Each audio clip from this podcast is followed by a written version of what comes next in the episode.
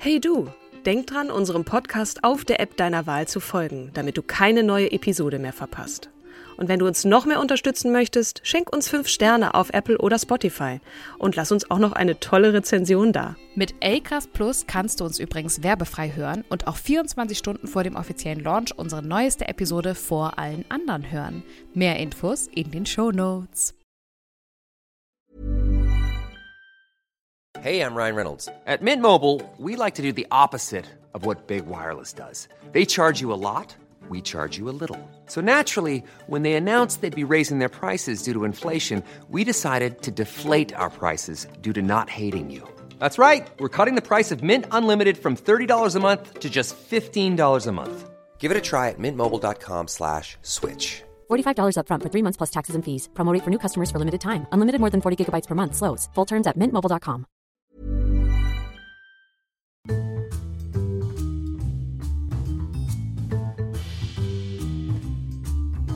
Hallo und herzlich willkommen zu einer neuen Folge von Starke Frauen äh, von und mit wieder einmal der zauberhaften Kim Seidler und der zauberhaften Katrin Jakob.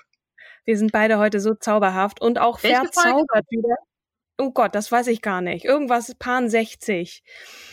Und eigentlich sollte heute mhm. jemand anders kommen. Und ich habe mich so ein bisschen vorgedrängelt aus gegebenem Anlass. Nämlich ist am 18. September die Ikone der, des Frauenrechts, würde ich mal sagen, im Alter von 87 Jahren gestorben. Und zwar Ruth Bader Ginsburg. Und wir haben uns gedacht, dass wir die heute mal vorziehen und äh, das jetzt sofort dann gleich ähm, äh, in, in, in die Pipeline schicken sozusagen. Und äh, direkt mal so vorweg die Frage: Hast du das, hast du den Film gesehen, die Berufung, oh, ihr Kampf für die Gerechtigkeit, beziehungsweise auf Englisch On the Basis of Sex? Hast du den Film gesehen? Leider nicht. Leider nicht. Ist auch nicht schlimm, dann machst du es jetzt, weil. Hast du den gesehen? Ich habe ihn gesehen äh, und es ist, äh, er ist sehr, ähm, sehr ja, super gemacht, ähm, sehr unterhaltsam, äh, sehr, sehr mitreißend und betrifft auch nur einen kleinen Abschnitt in ihrem Leben, aber natürlich auch die wichtigsten ähm, Stationen, die so deutlich machen, dass diese kleine Frau, die nur 1,55 ist und eigentlich als sehr schüchtern galt, äh, Geschichte geschrieben hat. Und äh, ja, so ähm, tolle, tolle Eigenschaften auch im Alter dann noch so entwickelt hat, äh, ähm, sehr lustig war. Und äh, ich habe so ein Zitat gefunden, ich bin 84 und alle wollen ein Foto mit mir, als, als wäre ich ein Popstar. Es gibt auch diverse Tassen, wo da Notorious RBG draufsteht und sie einfach so mhm. als, als Ikone des Ich lass mir den Mund nicht äh, verbieten gefeiert wird in den USA. Als Mitglied des Supreme Court äh, und als Dienstälteste, die nun leider nach ja, über 20 Jahren den Kampf gegen den Krebs verloren hat. Also sie hat da sehr zu kämpfen gehabt, aber dazu vielleicht später noch ein bisschen mehr.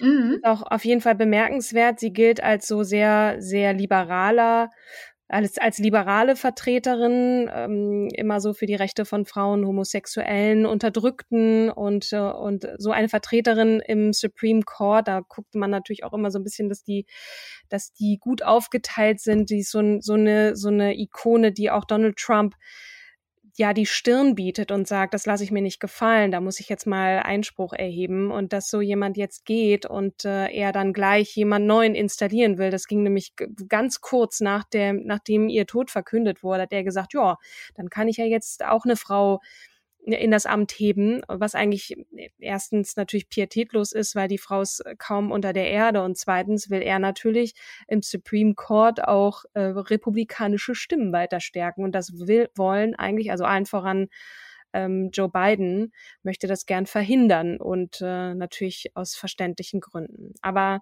genau, sie ist ja im Endeffekt, also weil er würde damit dann den dritten Richter, das war mir gar nicht klar, stellen. Ja. Ähm, und damit, äh, und du wirst ja Richter für, dein Le für deine Le Lebenszeit. Das war mir mhm. auch gar nicht bewusst. Mir auch nicht. Also die Person, die er jetzt ins Amt hebt, bleibt wirklich bis zum Tod.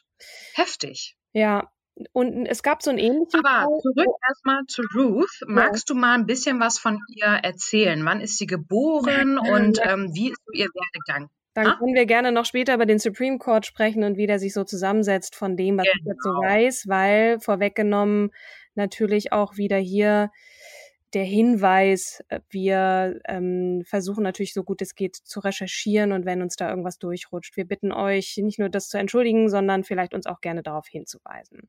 Also, Genau. Ruth, Vielen Dank. Ruth Bader wurde in Brooklyn geboren in eine jüdische Einwandererfamilie. Also ähm, das war ziemlich genau am 15. März 1933 als Joan Ruth Bader, um genau zu sein. Ihre Eltern äh, hatten vorher schon eine Tochter, also sie war, sie hatte eine Schwester, die war zwei Jahre älter, die ist aber gestorben, als die zwei Jahre alt war. Und ich weiß jetzt gar nicht, ob Ruth da schon gelebt hat. Auf jeden Fall ist sie als Einzelkind aufgewachsen. Ähm, die Mutter Celia, geborene Amster, ist eine Einwanderin äh, gewesen aus Österreich und der Vater von Ruth äh, hieß Nathan Bader. Der Mhm. war im Alter von 13 aus Russland ähm, emigriert und äh, genau, das waren die beiden Eltern. Die waren nicht besonders gebildet, haben aber großen Wert darauf gelegt, dass, ähm, dass Ruth eine, eine gute Bildung erhielt. Genau. Und gläubig? Das ist mir jetzt nicht so weiter bekannt, also auf jeden Fall nicht tiefgläubig, nicht sehr religiös. Gläubig schon sicherlich und auch das Jüdischsein war durchaus ein Thema, aber es ist jetzt nicht ähm, ja weiter bekannt, wie sehr sie nun ihren Glauben ausgelebt haben. Der Vater hatte so einen Pelzhandel ähm, und äh, ja, hat da so ein ganz gutes Einkommen gehabt, aber viel mehr ist jetzt darüber auch nicht bekannt.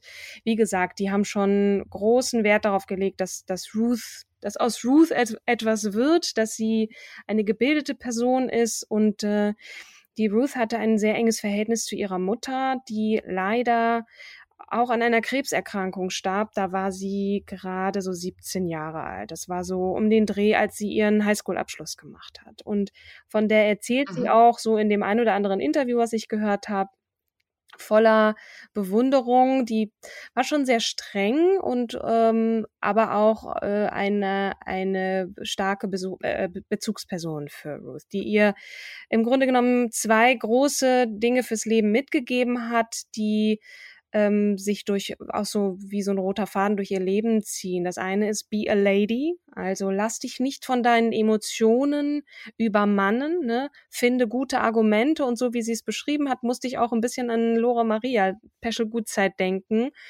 die ja auch immer sehr klar und sehr freundlich geblieben ist, sehr und und sich nie so richtig hat so so krawallmäßig äh, äh, verbal ausgedrückt, sondern hat immer versucht ähm, die Fassung zu wahren und gut zu argumentieren und, und sich nicht von Aggression oder Emotionen leiten zu lassen. Und das zweite ist, be independent. Ich möchte gerne, dass du einen Beruf lernst, der dich unabhängig macht und das, wir reden hier von den äh, 40er, 50er Jahren. Also Ende der 40er, ähm, das, das war schon sehr ungewöhnlich. Ne? Und das ist Ruth Mhm. nun wirklich auch ihr ganzes Leben lang geglückt. Sie hatte natürlich auch, und da komme ich jetzt gleich zu, einen Partner, der das entsprechend auch ähm, ja gefördert hat und und der auch zu ihr aufgeschaut hat. Mhm.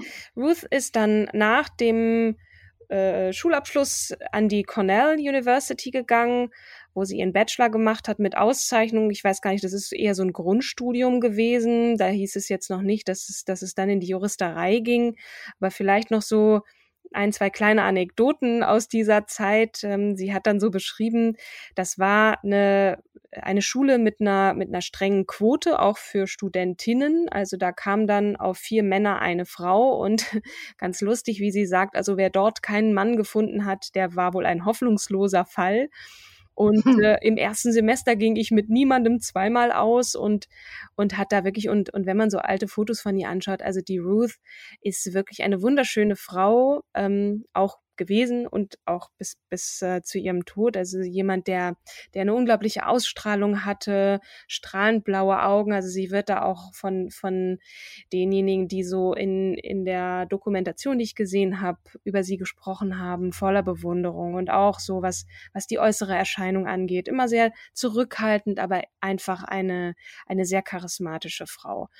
Und das haben die Männer natürlich auch gemerkt. Und äh, sie hat dann so beschrieben, ja, viele Männer, mit denen sie da so ausgingen, die waren dann viel an ihrem Äußeren interessiert. Und dann kam Marty, also Martin, Martin mhm. Ginsburg, der war der erste, der sie nicht nur wegen ihres Äußeren getroffen hat, sondern der auch wirklich daran interessiert war, wie ich zitiere, dass ich ein Hirn hatte, also dass ich auch, ähm, dass ich, dass ich auch äh, ein paar Sachen gerade aussagen konnte. Und sie war wirklich einfach auch eine sehr schlaue Person.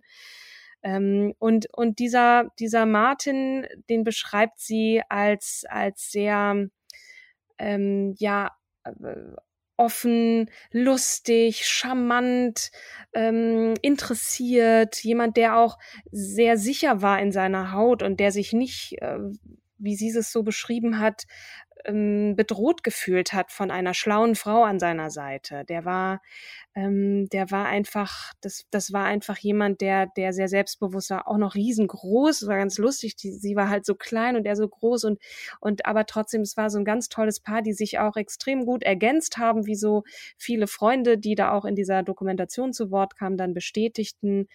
Also Martin war total eben gesellig, outgoing, funny und so.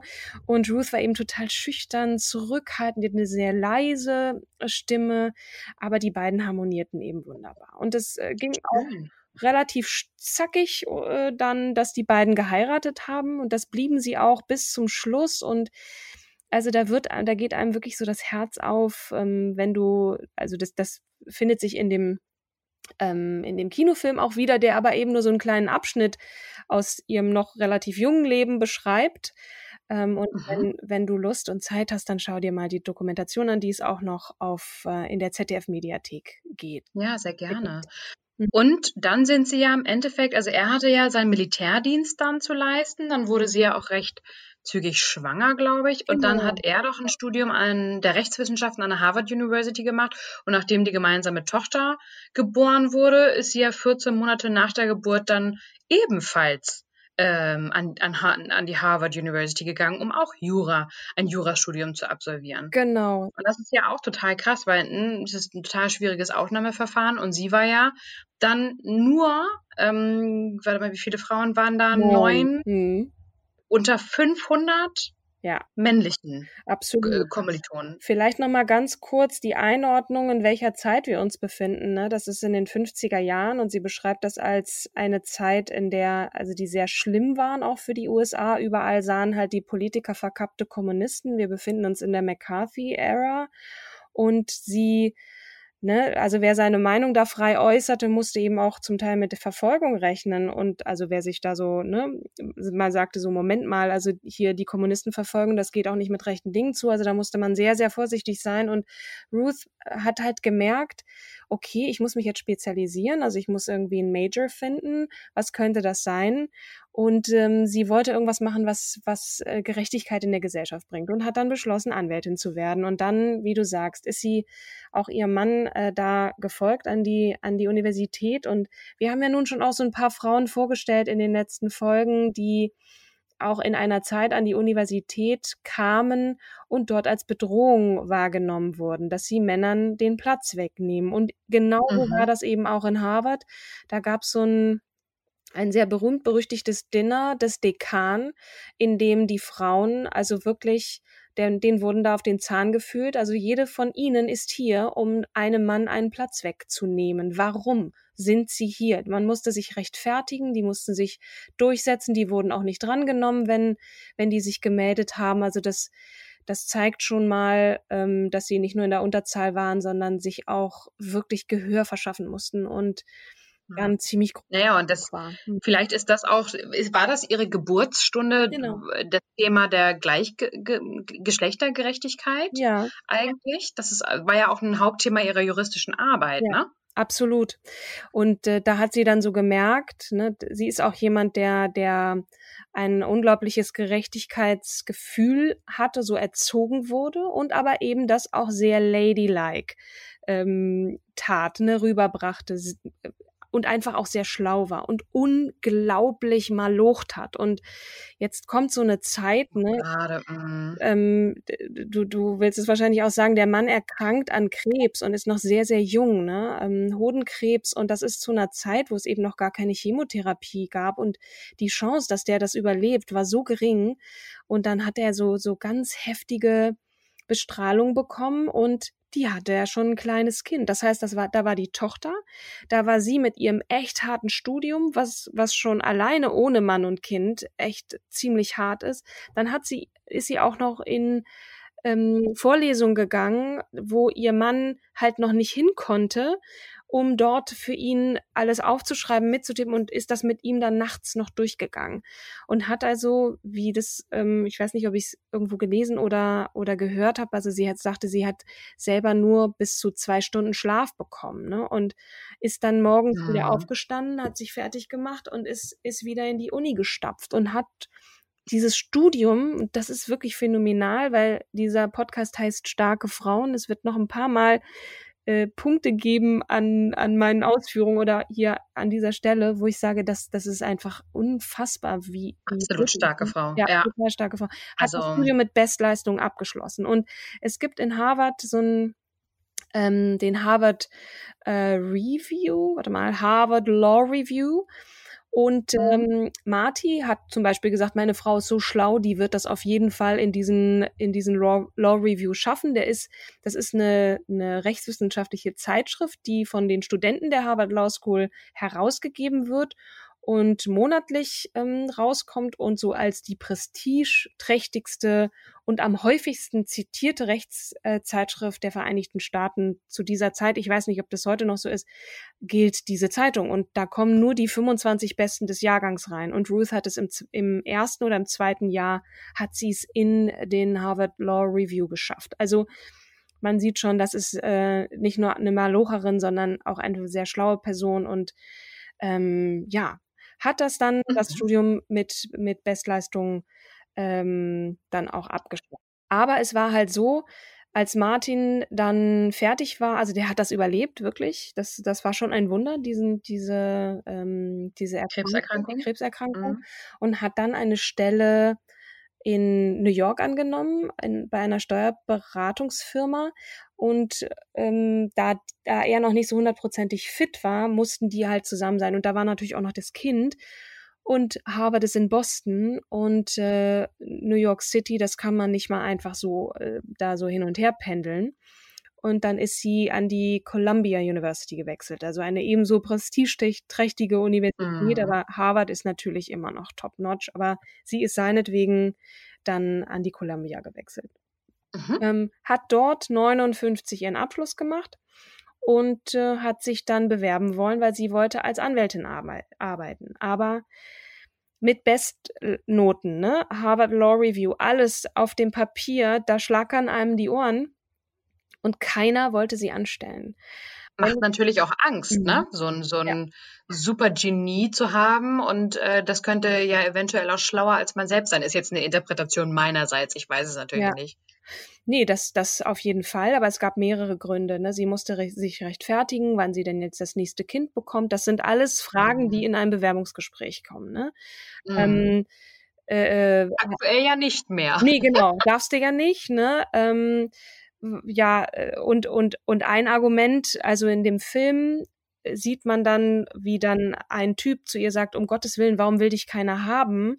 Äh, und dann irgendwann wird er aber so still und schaut sie so an, von oben bis unten, und sie fühlt sich schon so ein bisschen durchleuchtet, wenn nicht sogar mit den Augen so ausgezogen, als eigentlich ein ganz netter Mann, aber er guckt sie so an und sagt, wir sind hier sehr eng. Die ganzen Anwälte arbeiten sehr eng miteinander. Und ich kann dich nicht einstellen, weil die Frauen dieser Männer würden eifersüchtig werden.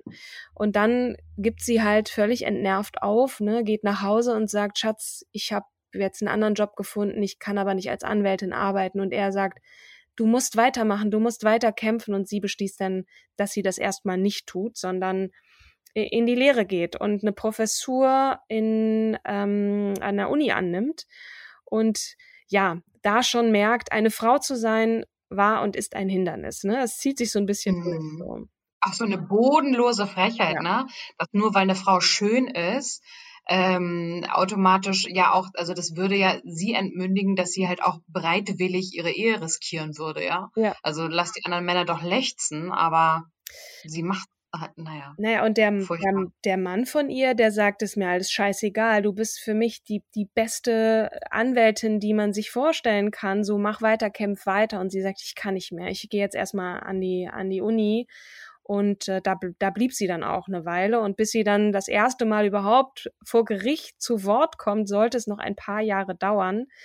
Ähm, genau, also sie, sie ist jetzt erstmal. Sie hat doch auch noch in Lund das, das Rechtssystem Schweden studiert, oder? Genau. Oder das war nochmal so ein, so ein so internationale Rechtsverfahren.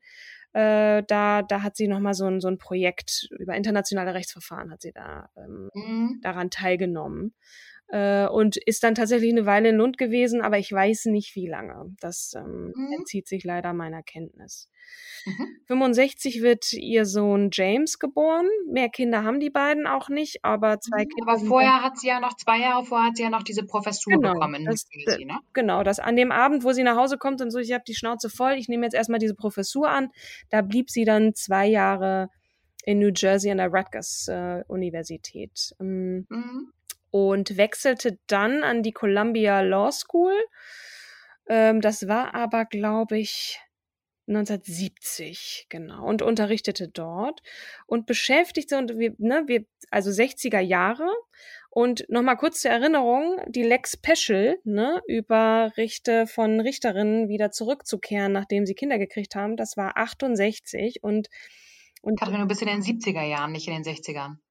Genau, jetzt kommen die 70er. Aber das ist sozusagen, das war vor Ruth Bader Ginsburgs Durchbruch als, ähm, als äh, Vertreterin sozusagen der Gleichberechtigung, wo sie auch vor Gericht tritt. Das war schon, da, da war Lore sozusagen vor ihr dran. Dass sie Ach so, das? Gerecht- da, da, Mhm. sie da Gesetz draus äh, werden ließ, ne? Und, und da zu Wort kam. Also wir befinden uns in den späten 60ern, Anfang 70er Jahren. Da ist dann auch entsprechend viel los. Die Leute gehen auf die Straße für was auch immer, ne, gegen Vietnam, für die Rechte von Frauen und Homosexuellen. Also das politische Klima ändert sich und in diesem Fahrwasser sind dann vor allem auch ihre Studentinnen, die sagen, wir wollen jetzt mal mehr erfahren über die Gleichberechtigung, über Geschlecht und, und Gesetz. Und da fing sie dann an, sich ähm, ja juristisch mit dem sogenannten, hier steht jetzt Problemfeld der sexuellen Di- Diskriminierung äh, zu beschäftigen. Und äh, ja, da äh, gab es so ein paar Fälle, die sie dann äh, in Aktion treten ließen und und ihr das erste Mal dann auch die äh, in die Situation oder sie in die Situation brachten vor Gericht äh, das Recht zu erstreiten. Nicht nur für die Person die äh, der Unrecht angetan wird also der erste Fall ist eine Frau aber sie hat sich nicht nur für Frauen eingesetzt sondern äh, Geschlechterdiskriminierung betraf auch einen Mann. Zu der Geschichte komme ich gleich und da Mhm. fing sie an, Schritt für Schritt, wie sie das nannte, also Step by Step sozusagen ähm, das, das Gesetz zu ändern und aus Einzelfällen Gesetz werden zu lassen und das bis zum Mhm. obersten Gericht vorzukämpfen. Ne?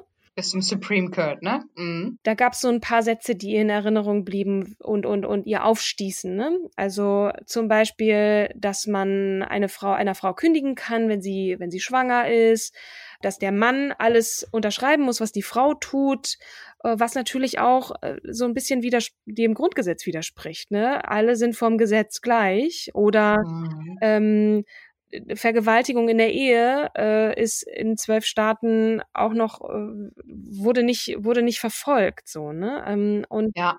das das sind halt so Sachen die peu à peu nach oben kamen und wo die Frauen sagten Moment mal das liegt am am System und nicht daran eine Frau zu sein also das System war das Problem und nicht das Frausein ne? Und äh, sie hat sich dann so in die Fußstapfen des, des berühmten Bürgerrechtsanwalts Thurgood Marshall, der übrigens der erste afroamerikanische Richter am obersten Gerichtshof der USA war, äh, da ist da so in seine Fußstapfen getreten, der nämlich mit der Verfassung argumentiert hat und sagte, äh, allen Menschen wird, werden hier gleiche Rechte zugesichert. Und sie wollte diesen Ansatz eben für Frauen verwenden. Und jetzt kommt es zur ersten Verhandlung. Und zwar Sharon Frontiero war Leutnant äh, bei der Air Force, also eine Frau, die ähm, irgendwann feststellte, ihre gesamten männlichen Kollegen haben so medizinische Unterstützung und, äh, und, und Hilfe für ihre Frauen bekommen.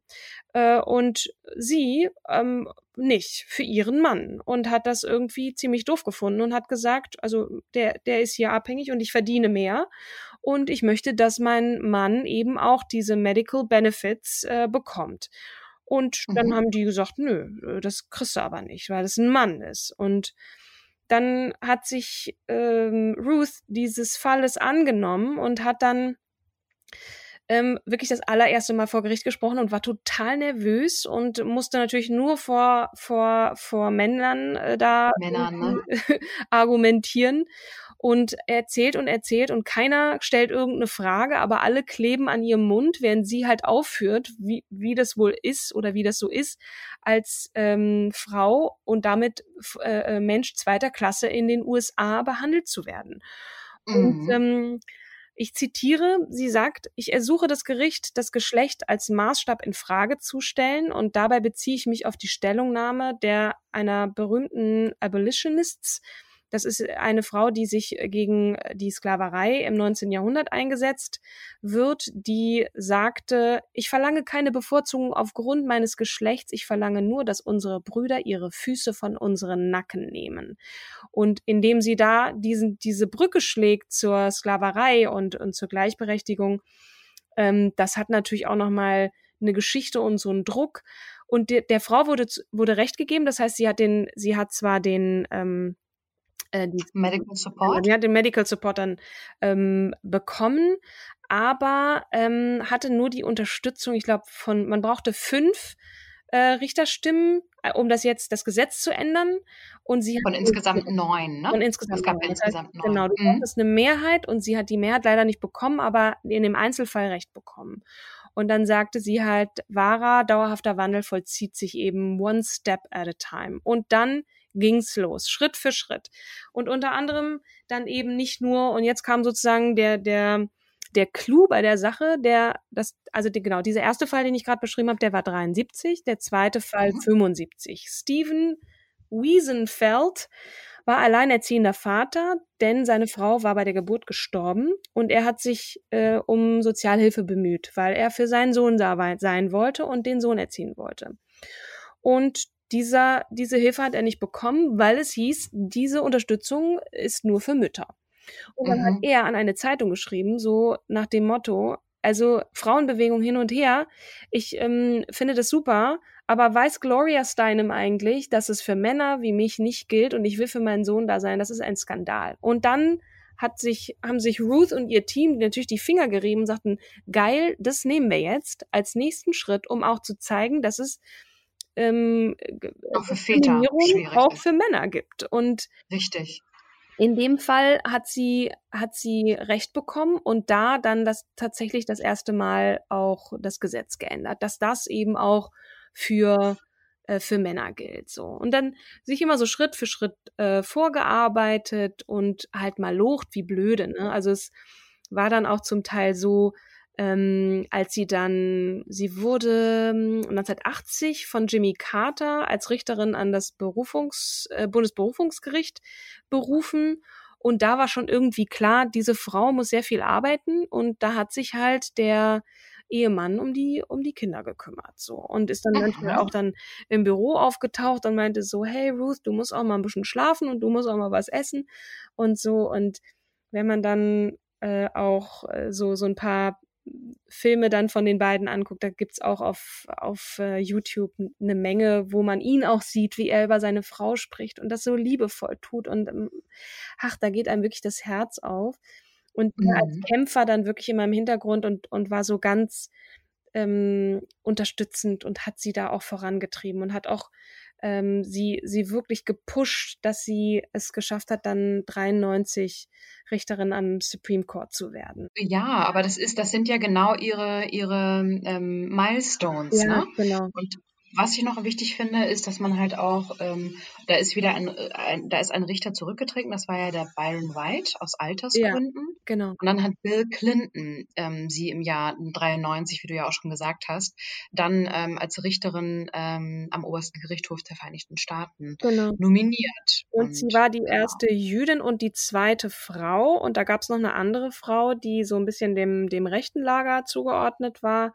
Aber grundsätzlich hat sie natürlich auch, also sie wollte gar nicht da so in diese liberale Ecke gedrängt worden, aber je nachdem, wie so die Dynamik in dem Supreme Court ist, Mhm. wird automatisch, ne, gibt es, gibt es dann automatisch so auch ähm, jemanden, der so in den linken Flügel rutscht und, und sie hat sich den dann auch irgendwann genommen und, und war da eben auch immer eine große Instanz und ein, ein großer Name, diese kleine Frau, die aber auch übrigens äh, eine Freundschaft äh, pflegte zu einem der sehr konservativen Richtern so, ne? Das ähm, Mhm.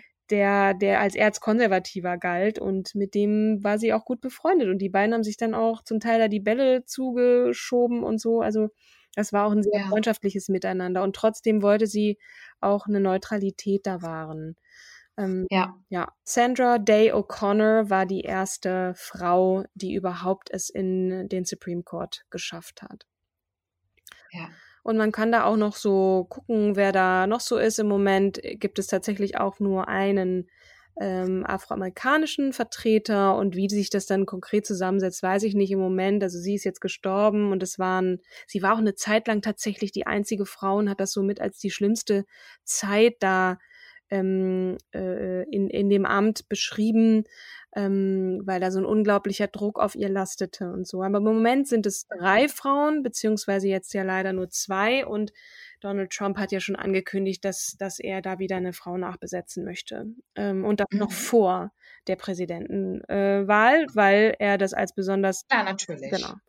Weil er da eben äh, seine Schäfchen davon schwimmen sieht. Oder ich Mhm. weiß jetzt nicht, ob das Bild richtig ist, was ich da verwende. Du weißt schon, was ich meine. Ja, weil er dann halt auch den dritten Richter bestimmen kann und letzten Endes ist dann halt eine, eine klare, seine Linie wird verfolgt Ja. und ähm, die Person bleibt ja bis zum Tode Ja. äh, in dem Amt und das ist natürlich, kann ja 20 Jahre sein, 30, 40 Jahre, je nachdem, wen er dann benennt. Ja. Ähm, und das kann fatal auch ähm, für, für die Justitia dann halt werden. Ne? Ja. Wollen wir zum Ende kommen? Wir wollen zum Ende kommen, genau. Vielleicht noch ganz interessant, also sie hat wirklich bis zu ihrem Tod, also wie du schon sagtest, man wird auf Lebenszeit benannt. Es gab auch noch im Jahr 2007, ähm, also kam es dann noch zu einem äh, Prozess, da ging es um die Klage einer Frau wegen Diskriminierung am Arbeitsplatz aus Formgründen. Das Gericht hat das hat die Klage abgeschmettert ähm, und Ruth hat Einspruch erhoben, ne? Die hat Widerspruch eingelegt und meinte, ähm, also das kann ja wohl hier nicht sein. Ähm, aufgrund ihres Widerspruchs, ich zitiere aus dem, aus dem Spiegel, verankerte der Kongress die Gleichbezahlung von Frauen und Männern schließlich im Gesetz. Und das war unter ähm, Barack Obama. Und genau, das war der sogenannte Lilly Ledbetter Fair Pay Act. Äh, benannt nach der Klägerin und äh, der hing eben bis zuletzt, wie es heißt, in, in Ruths Büro. Ja, vielleicht noch so zum Ende. Ihr Mann ist leider vor zehn Jahren gestorben. Äh, Martin erlag dann auch dem Krebs, ohnehin sehr viel Krebs in der Familie. Ähm, und wenn man sich mal so auch ihren Leidensweg so anschaut, was die alles mitgemacht hat, ne? die hat 99, wurde Darmkrebs relativ früh erkannt und, und mittels Operation dann geheilt. Dann hatte sie 2009 Pankreaskarzinom. Pankreaskrebs ist eigentlich führt äh, zum Tode, also relativ fix. Sie hat das tatsächlich noch recht früh erkannt und das konnte operiert werden. Ach, dann hat sie sich mal die Rippen gebrochen und ähm, irgendwann gab's ähm, ja so, so in, in der Lunge ähm, auch wieder ähm, so, ein so ein Metastasenherd und sie hat immer mal wieder und in der Bauchspeicheldrüse dann wieder und also der ganze Körper hat, ist dann irgendwann Genau. niedergegangen. Viele Erkrankungen. Genau. Ähm, Aber ich fand es ganz krass, weil egal, ähm, sie wurde ja dann immer gefragt, ob sie sich vom Richteramt zurückziehen wolle. Ja. Und es wurde im, also sie hat immer verneint und gesagt, Mhm. nein, ich bleibe drin. Ne? Ja. Die Alternative, auch gerade ähm, die Perspektive vor Augen, ähm, dass Donald Trump einen weiteren Richterposten ähm, ja, besetzen könnte, das fand sie auch nicht so cool, aber bis gut. zum Schluss gekämpft und ich habe irgendwie vor, vor einem Jahr oder so das letzte Interview gesehen, ja, mir geht's gut, nee, nee, ich bin jetzt auch krebsfrei und so und irgendwann, irgendwann konnte Ich sie mein- einfach nicht mehr. Ne? Sie hat immerhin ihren Mann zehn Jahre überlebt und die beiden waren so eine Symbiose und dass sie ihn überhaupt Mhm. so lange überlebt, also das war dann vor allem deswegen möglich, weil sie sich, wie, wie ihre Familie dann sagte, total hineingestürzt hat, noch mehr in die Arbeit und eben kämpfen wollte für die, die Unterdrückten ähm, bis zum Schluss. Ne? Und ja, ist immerhin 87 geworden. Hm. Eben, Mhm. 87, was für Wahnsinn. ein Alter. Ja, ja. Beeindruckend. Also ja, zu Recht eine starke Frau und zu Recht ähm, haben wir uns entschieden, diese Frau vorzuziehen. Ja, Ähm, auch aus, aus gegebenem Anlass, dass sie nun gerade am 18. September verstarb. ja. Und ähm, ja, Katrin toll vorgestellt, Hammer. Ich bin äh, voll beeindruckt und ähm, finde, ich hoffe sehr, dass es dem eine, eine neue Richterin dann geben wird, die auch in ihre Spur reingeht, damit ähm, auch das weiter, also erkämpft wird und die Gleichberechtigung weiter vorangeht. Wir werden das wird. beobachten. Ne? Also ich meine, wir schauen auch Mhm. immer auf Amerika, gerade was so Gleichberechtigung angeht. Und äh, die Frau, die Ja. du als nächstes vorstellen wird, äh, wirst, ähm, die ähm, fällt ja auch so in die Kategorie äh, politisches, äh, politische Gemengelage in den USA. Wahnsinnig tolle, starke Frau. Wie toll, das wirst du dann beim nächsten Mal, wir haben jetzt diesmal Genau. getauscht, dann vorstellen. Vielleicht zum Abschluss noch einen schönen Satz, den ich gefunden habe, als ich mich mit ihr beschäftigt habe. You cannot spell truth without Ruth. Also in dem Wort Wahrheit steckt der Name drin und das fand ich, äh, das hat mir so ein bisschen Gänsehaut gegeben und ja, Ja. man kann den Film natürlich auf Netflix, schau, schau dir den mal an, der ist wirklich ähm, sehr ganz tolle Unterhaltung und, und macht richtig Bock, weil sie natürlich recht bekommt und man denkt so, yes, und jetzt zeige ich es euch. Das ist so richtig Genau. äh, eine tolle Heldenfigur und, und auch das, auch die Dokumentation ähm, ist, ist ganz großartig. Und für euch da draußen, schaut's euch an. Lieben Dank, Katrin, für den Hinweis. Und nächstes Mal gibt's Kamala Genau. Harris. So, ich ähm, sage vielen Dank und wünsche euch einen wunderschönen Nachmittag, Abend, wann auch immer ihr diesen Podcast gerade hört. Natürlich von mir auch und genau, bis zum nächsten Mal. Bis zum nächsten Mal. Tschüss.